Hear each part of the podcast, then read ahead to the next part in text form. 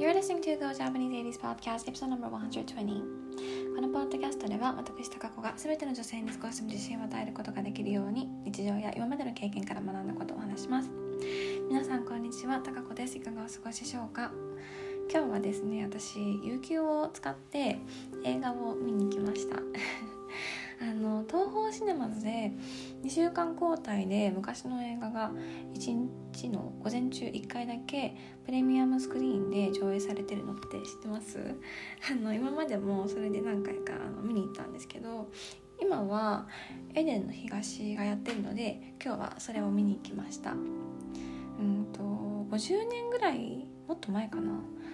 ぐらいの、うんと、アメリカの映画なんですけど、うん、良かったです。感動しました。あのジェームズ・ディーン主演の映画なんですけどあの彼もすごい素敵でしたしあの演技力もすごい良かったです。うん、あの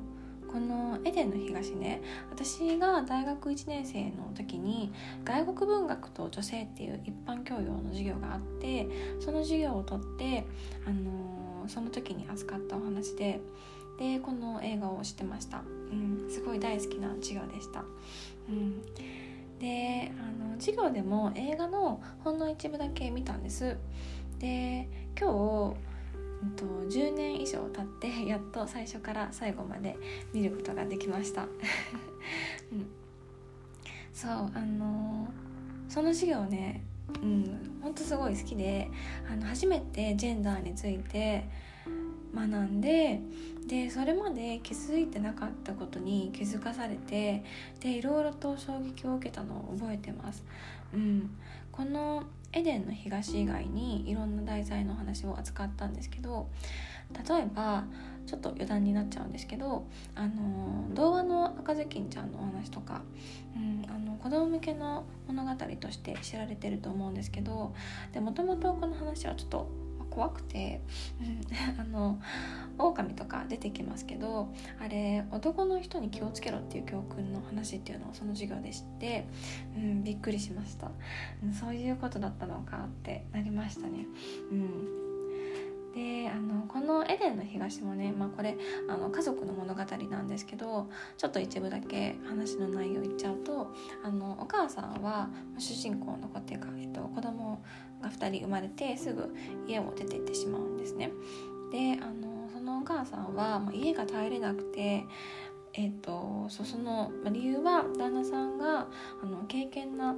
クリスチャンの方でで自分は正しいってことで奥さんを抑圧していてそれで苦しくて耐えれなくなってあの家を出てたんですね。うん、であの高校生の頃まで私はあの母親っていうのは家にいるもので結婚して子供を産めば幸せになるってなんとなく思ってたんですよ。うん、でもあのこのエデンの東に出てくるお母さんは真逆でその旦那さんの言うことに従わないといけないのが、ま、苦しくて、まあ、家を出てっていったっていう話なんですけど。うん、であのーこのエデンの東とか、まあ、それ以外のお話を授業で学んでいくうちにねあの昔から女性はやりたいことをあのどんどんするんじゃなくて結婚したら家にいないといけないし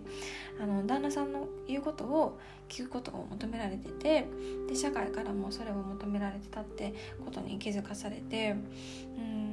あのしかも現代、まあ、少しは最近はあの変わってきてる部分もあると思うんですけどその大学生だった頃あの今もこれ続いてるじゃんって思って。うん、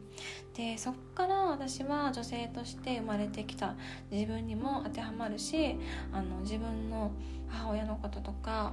あの父と母の関係について考えたりするようになってであのジェンダーの授業にどんどんハマってったんですよね。うん、うん、そう。あんまり最近ジェンダー系のお話ししてなかったですけどあのこれからもしていこうかなって思ってますのでよかったらまた聞いてください、うん、あのエデンの東の映画もよかったら見てみてください、うん、すごくいいお話です。はい。じゃあ今日はこの辺でおしまいにします。Thank you so much for listening. Bye!